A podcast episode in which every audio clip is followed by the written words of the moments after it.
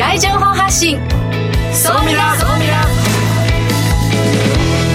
リスナーの皆さんこんにちは。大野康則です。榎木戸紀子です。この時間は総ミラ相対的未来情報発信番組をお送りしていきます。ニュースや情報をもとに仮説を立て予測することが可能な相対的未来につながるヒント総ミラをいち早くリスナーの皆さんにお届けしていく情報番組です。パーソナリティは大野康則さんです。よろしくお願いします。よろしくお願いします。そして日本能率協会総合研究所マーケティングデータバンクエグゼクティブフェロー菊池健二さんです。はい、えー、菊池健二です。よろしくお願いします。今日はですねまあ、未来の地域というか未来の都市、その辺りの話をしてみたいと思ってます。ワクワクします。よろしくお願いします。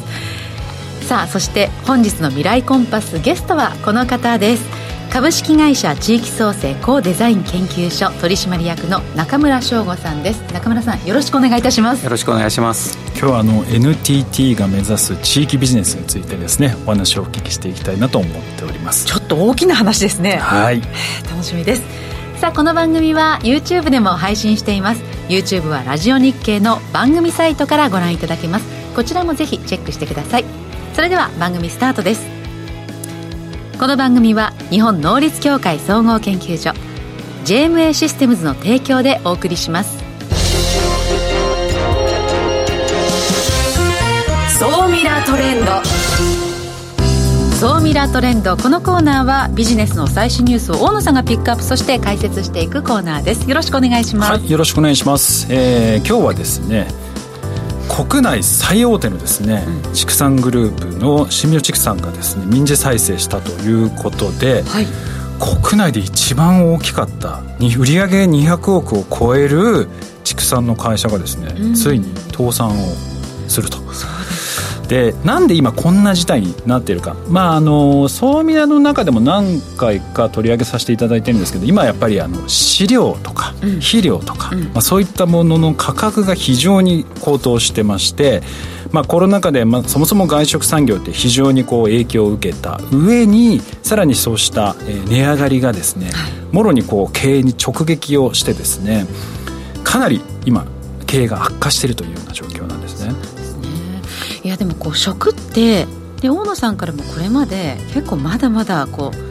あの注目されていく業界だぞっていうふうに言われてきたので今回のその新明畜産の民事再生結構驚きです。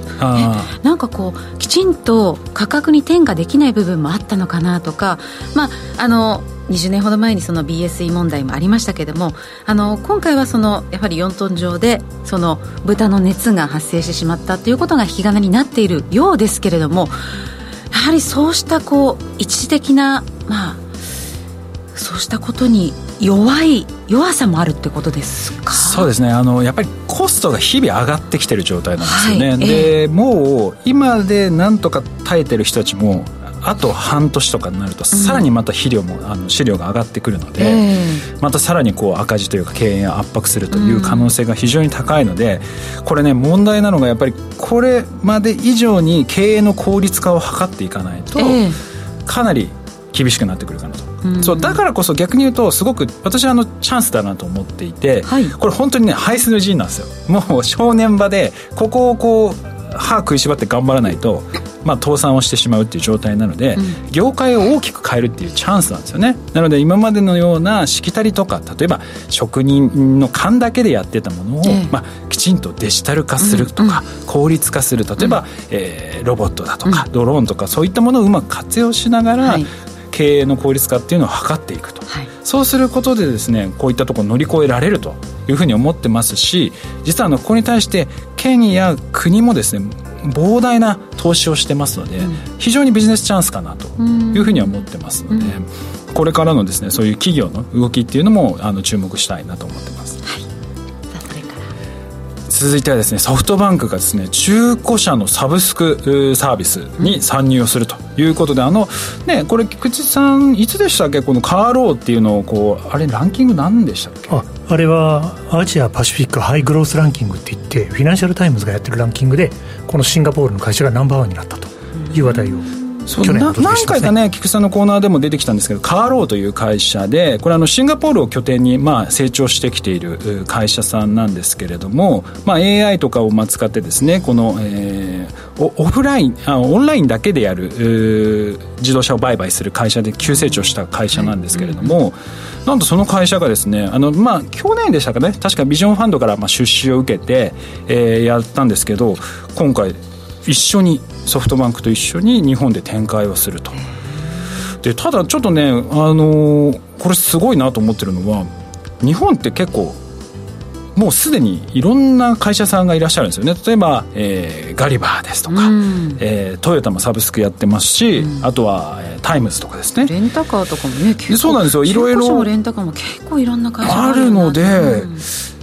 今後発でこれどうやって戦っていくのかなっていうでもオンライン専門の自動車販売でしょ？まあ、価格競争に自信があるんでしょうねきっとね。ねそれでしかもねその AI もともとこのカーローっていうのはこの AI で、えー、あの急成長した会社ではあるので、はい、この AI を使って、まあ、どんなことを仕掛けてくるのかっていうところは非常に楽しみだなっていうところと、うん。うん、このなんだろうソフトバンクビジョンファンドが本格的にこうやっていることを日本でこう展開するっていうのも、あんまりなんか今まで出資だけっていうのが比較的多かったのかなって思ってるので、ひょっとしたらこういうのもどんどん増えてくるのかなというふうにちょっと感じましたね。はい、で今週の世界初です、はい、今週の世界初はですね、えー、リサイクルアルミを100%誓った、まあ、使用缶あの飲料飲料缶ですね、うん、まあ、それを実現したということで、うん、さらにあれなのがこれをまあ作ることで CO2 の排出量を60%削減できるというもので、うん、やっぱりあの今後その、まあ、脱炭素に向けた取り組みっていうのは多分いろいろなジャンルで、あの加速してくるのかなと、でそんな時にこの日本の技術とか、はい、日本の持ってる素材とかきっとそういうものはこれからどんどん出てくるのじゃないかなと、はい、だからこういうなんだろう脱炭素に向けた世界初、うん版の日本の商品、日本の素材っていうのは、これからかなり期待できるんじゃないかなと思います、はい、ここまでは総ミラトレンドでした。一旦 CM です。相対的未来情報発信。総ミラ。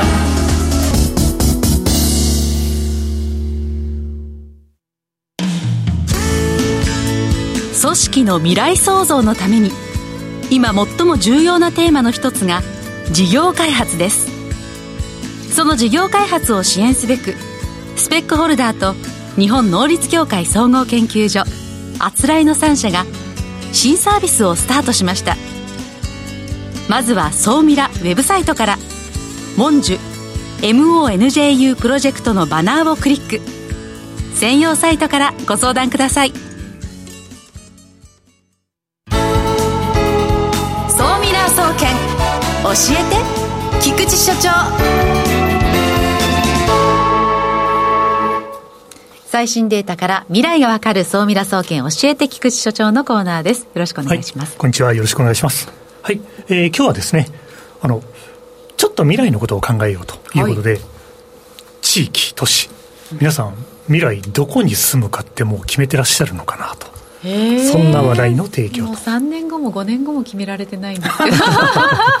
未来ってどのくらい未来ですか？あそうですね。まあいろいろ考え方ありますけど、えー、5年後10年後年後年後。20年後みたいなライフプランを考える上で。うん5年ああ、やばい。自分の、自分の年齢とか考えると、ああって思っちゃいますけどね。あいやいや、皆さん私に比べたらお若いですから。そっか。いや、面白いですね。そうですね。で、今日はあの、何の話題を提供しようかというと、まあ、いつもあの、いろんなデータを紹介してるんですけど、少し定性的な話を。あの、YouTube をご覧の皆さん、今、画面が出ています。あと、ラジオでお楽しみの皆さんは、総務省の未来をつかむテック戦略と。いう言葉で調べていただくと報告書が出るんですけど、うんうん、まあ、実は2030年代こんな地域づくりをしたいというのを、総務省の若い人たちがあの考えてくれたアイデアがいろいろ出ています。例えば、あちこち電力、ワイヤレス給電ですね。うんうん、どこでも手続き。あの役所に行かなくてもいろいろ手続きできる、まあ、これでももうできてるじゃないという話もあります、うんうん、自宅が病院になるいつでもドクター、うん、眼鏡をかけたらどこへでも旅に出れる、うん、時空眼鏡、うんうん、そして大阪万博を境に一気に広がる可能性の高い車飛行機、うんうん、この辺りが地域づくりの 5, 5つのキーになるだろうみたいなことが言われています、ちなみになんで総務省はこういうのを作ったんですかね？あやっぱりあるじゃないですか。あのコロナの前に実はこれ平成30年なんで2018年なんですけど、やっぱりバックキャストの考え方ですね、まあ、このままの延長線上で未来はなかなかないだろうということを考えたときに、逆算で考えるために、どんな未来になっていたいというようなですね、ワクワク感をやっぱり国民に届けようという、そんな思いがあったんじゃないかなというふうにそうか、これ、平成30年に総務省が作った青写真。まあ、だから今からまあ4年前、そういうことなんですね。あそうですね、まあ、ですから私はあのできれば最新版をまたうん、そうですね。あのアフターコロナバージョンみたいなものを作られると、とってもいいんじゃないかなと。いやだから本当にコロナによって一気に進んだことってありますよね、手続きに関してもどこでもっていうのがやっぱり進みましたし、そうですね。あのいつでもドクター、その家に来てくれるドクター制度というのも、はい、あの緩和、規制緩和が進んだっていうのもありますね、ね、コロナがだいぶ時計の針を早めてるなというところはおっしゃる通りであると思います。はい、で、まあ、こういうあの大きなビジョンもあるんですけども、今、あの日本の地域、自治体はですね、まあ、今、どちらかというと、大阪・関西万博もありますし、はい、新しい新幹線も通ったり、西日本が元気な時代だなっていうふうに世の中を見てると思います、うん、ね、菊池さんも何度かね、西日本が今、元気だって話されてましたね、そう。中村さんがいらっしゃるから言ってるわけじゃなくて、西の西の時代だと思ってますよという話はずっとしてきましたと。で、えー、この後ですね、ちょっとあの違う話題を紹介すると、日本のいろんな自治体の皆さんもですね、はい、まあいろいろあの住んでる人たちに幸せになってほしいという考えのもとでですね例えば茨城県がですねこれ最近も話題になってましたけど幸福度ビジョンというのを策定してですね茨城は47都道府県で見るとこういう点はここまで幸福でこういう点は少し遅れてるけどここはすごくいいんですよみたいなことをですね自分たちであの少し高い目標を課しながらいろんな目標を立てながら幸福度のビジョンを図りながら、まあ、要するに来てくれれば幸せになりますよと、うん、いうことで、まあ、注目をされていくような政策の一つで、他の自治体が追随する可能性が高いんじゃないかと思ってます。例えばこんなのもあると。はい。じゃあ次の話題いっちゃいましょうか。はい。次の話題はですね、はい。先ほど、なんで総務省がっていう話は大野さんからもあったんですけど、実は北海道は2050年北海道ビジョンというのを出していて、2050年北海道で暮らしているとですね、例えば、そうですね、まあ、夫80代、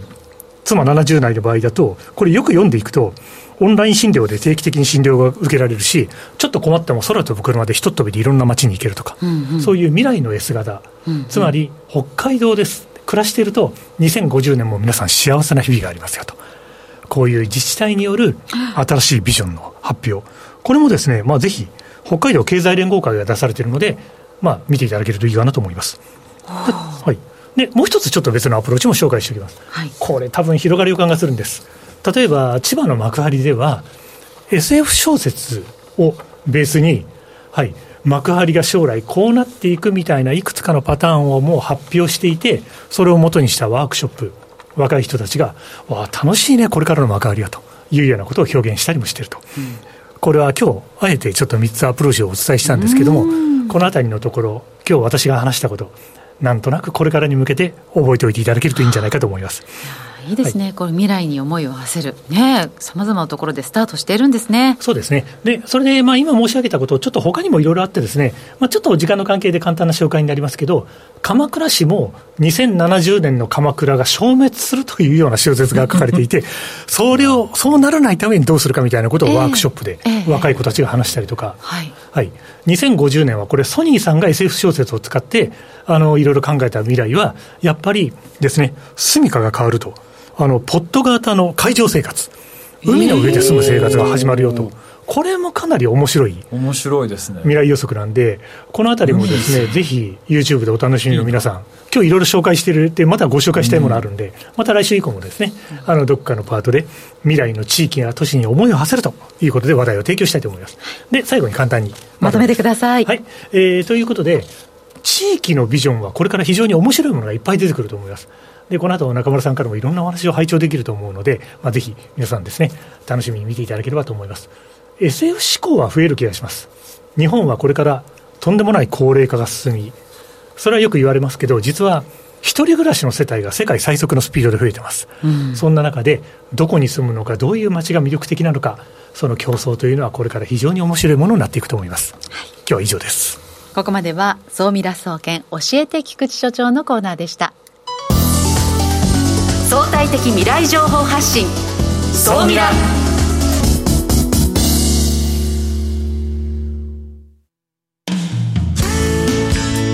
組織の未来創造のために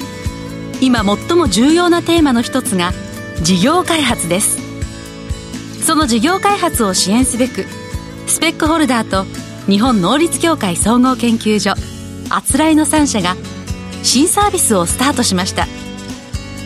まずは総ミラウェブサイトから「モンジュ MONJU プロジェクト」のバナーをクリック。専用サイトからご相談ください。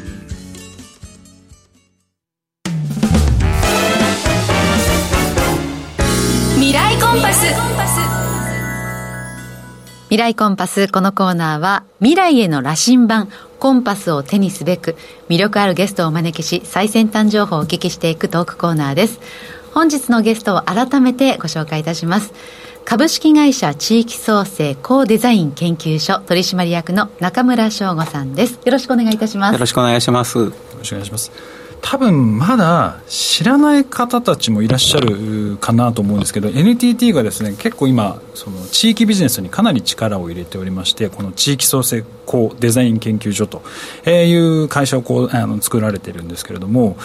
具体的にこうどういうことをやっているのかまずちょっとそのあたりをお聞かせいただけると。はい。あの NTT グループの中であの地域会社と呼ばれる会社がありまして、まあ、NTT 西日本と NTT 東日本なんですけれどもあの我々地域創生工デザイン研究所は NTT 西日本の100%子会社というような形でしてで NTT 西日本がですね、まあ、地域会社なので、えっとまあ、地域が元気にならないとそもそも我々のビジネスが立って立つ基盤がないよねっていうところで、うん、あの地域を元気にっていうような活動を2019年の秋からですねやってきておりました。でその中でやっぱりこう地域地域で溜まっていくノウハウであるとか、うん、まあ、地域のパートナーとの競争関係とか、まあ、信頼関係ですよね。っていうのを、まあ、どこか一つに貯めていかないとこれがあのなかなかあのやっぱり人事異動とかもあってですね NTT の人間が変わっていくと、まあ、あの残らないというような危機感からあの一つの会社としてスピンアウトする形で設立したのが去年の7月っていう感じですね。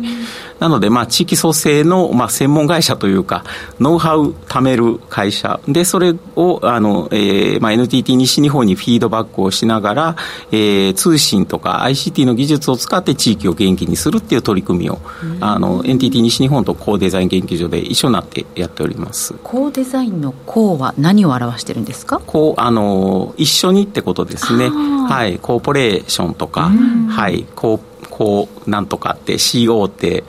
あの表すと思うんですけれども、なのであの地域のパートナーの方々と一緒にデザインをしていこうっていう、まあ、そういう思いを込めて社名をつけました。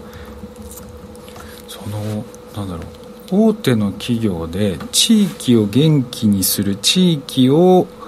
あのでビジネスをするための会社を作ってそこにこうノウハウを貯めていくっていうのは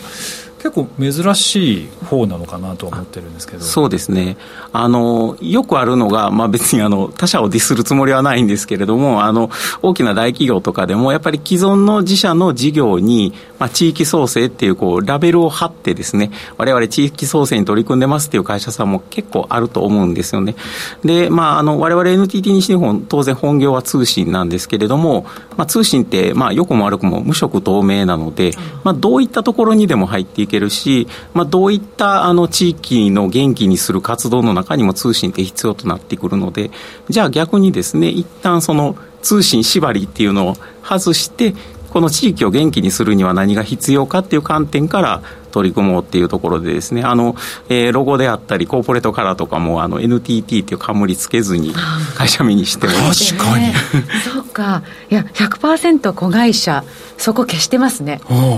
名刺にも一切 NTT 色がない、ね、そう。いや先ほどね中村さんから名刺をいただいたらねあの YouTube ご覧いただいてる方だと見えるかな？あのこう後ろがねこう透けて通ったりしていて面白いのよね、えこれどんな思いが込められてるんですか？見通しこれですね。あそうですね。あのこうデザインなんで、うんうん、いろんな人とかと一緒に、まあ、こうデザインしていこうっていう思いをですね。じゃあいろんなところ色で最初はですねこの 名詞考えるときに、えーとまあ、例えば林を入れようとか農業のなんか畑を入れようとかいろいろまあ考えてはみたものの結局それって色がついてしまうのでじゃあ色がつけないようにするにはどうしたらいいかって あ空間だよねって、えー、そこに何でも入るよねっていうあの弊社のあの若手の名詞作成プロジェクトっていうのでですね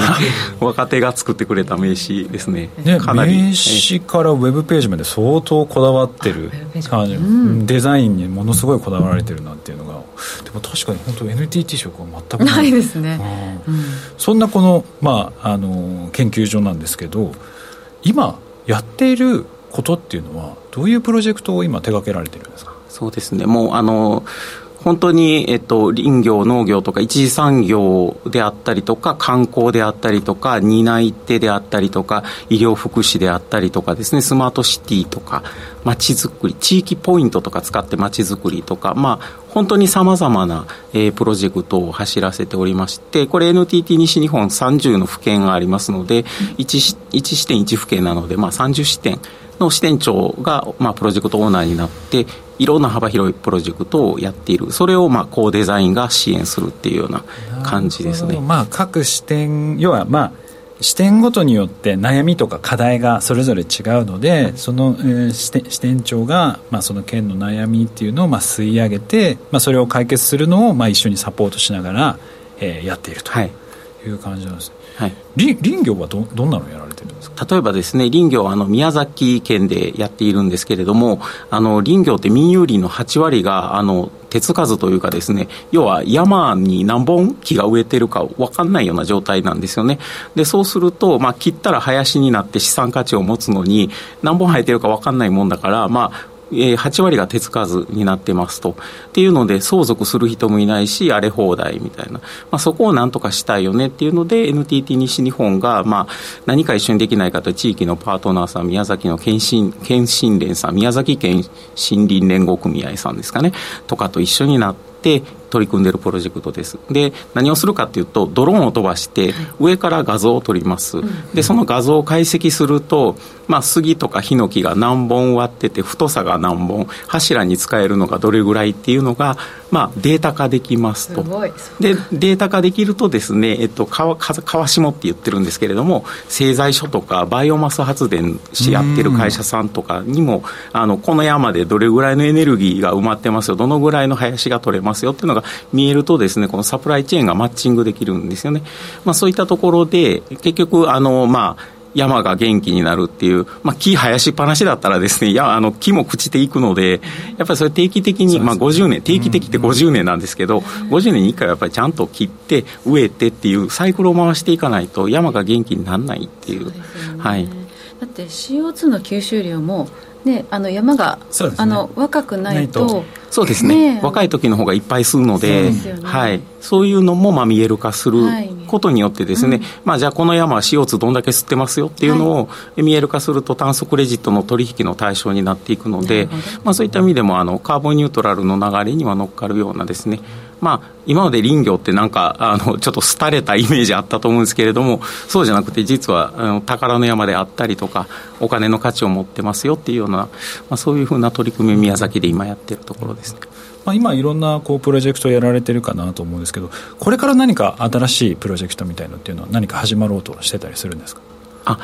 えーとそうですねそれぞれの分野産業分野ではそれぞれの新しいプロジェクト、新しい地域のパートナーさんと一緒に起こしていこうっていう取り組みもやっていますし、あとはコーデザイン独自の取り組みとして、あの、コーデザインカレッジっていうのをですね、あの、はい、この秋からあのオープンをしますと、うん、であのやっぱり、えー、地域の皆さんと一緒にと言いつつですね NTT 西日本が持っている地域の関係性っていうのはですねどうしてもやっぱりこう中規模都市大規模都市に偏ってしまいがちなのでそれだとなかなか西日本、えー、津々浦々カバーできないよねっていうところで、じゃあ向こうの方からあの、まあ、元気にしたい主体的に何かやりたいけどどうしたらいいか分かんないっていう人たちが集まってきていただけるような場を作ってでそれがあの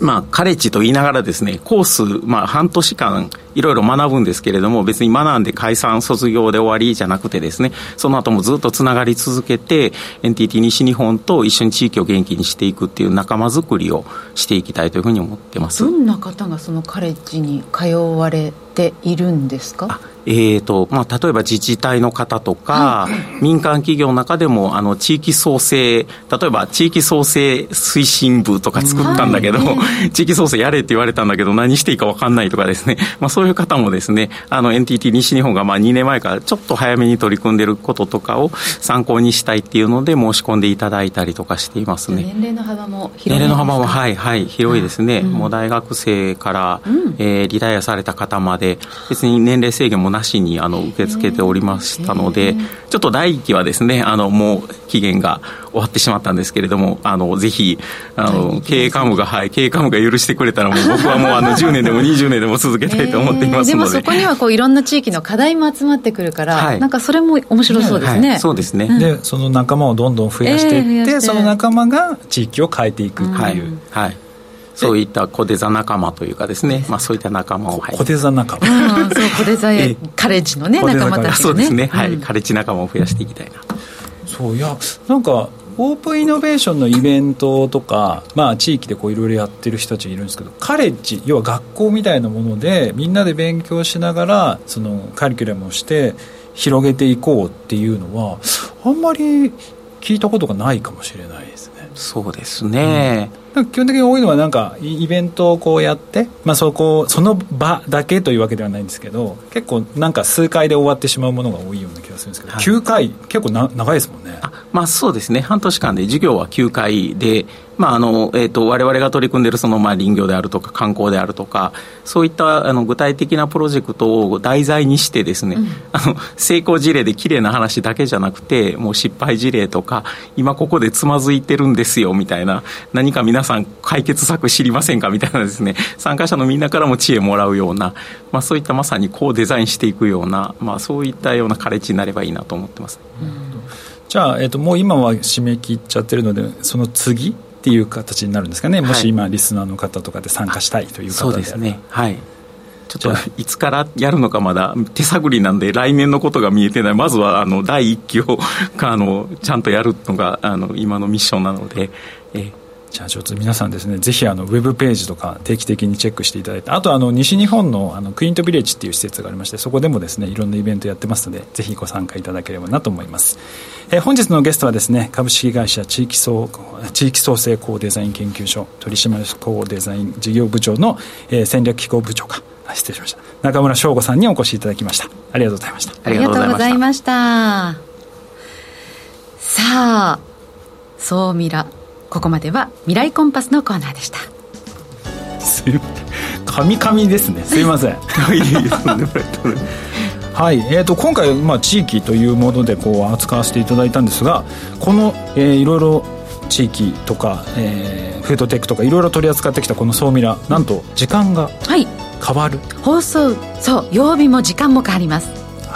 えー、毎週10月から10月6日の木曜日、木曜日にお引越しです。はい。で時間がですね今まで、えー、夜だったんですけれども、はい、昼の時間帯に変わります。12時。12時からです。12時ですか。こう新たなリスナーの皆さんに出会えるかもしれないですがこれまでね8時20分を楽しんでくださってた方はあのお引越ししたことを忘れずに、お願いいたします、はい、なので来週木曜日お会いいたしましょう。榎戸さん菊池さん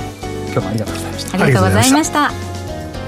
この番組は日本能率協会総合研究所 JMA システムズの提供でお送りしました。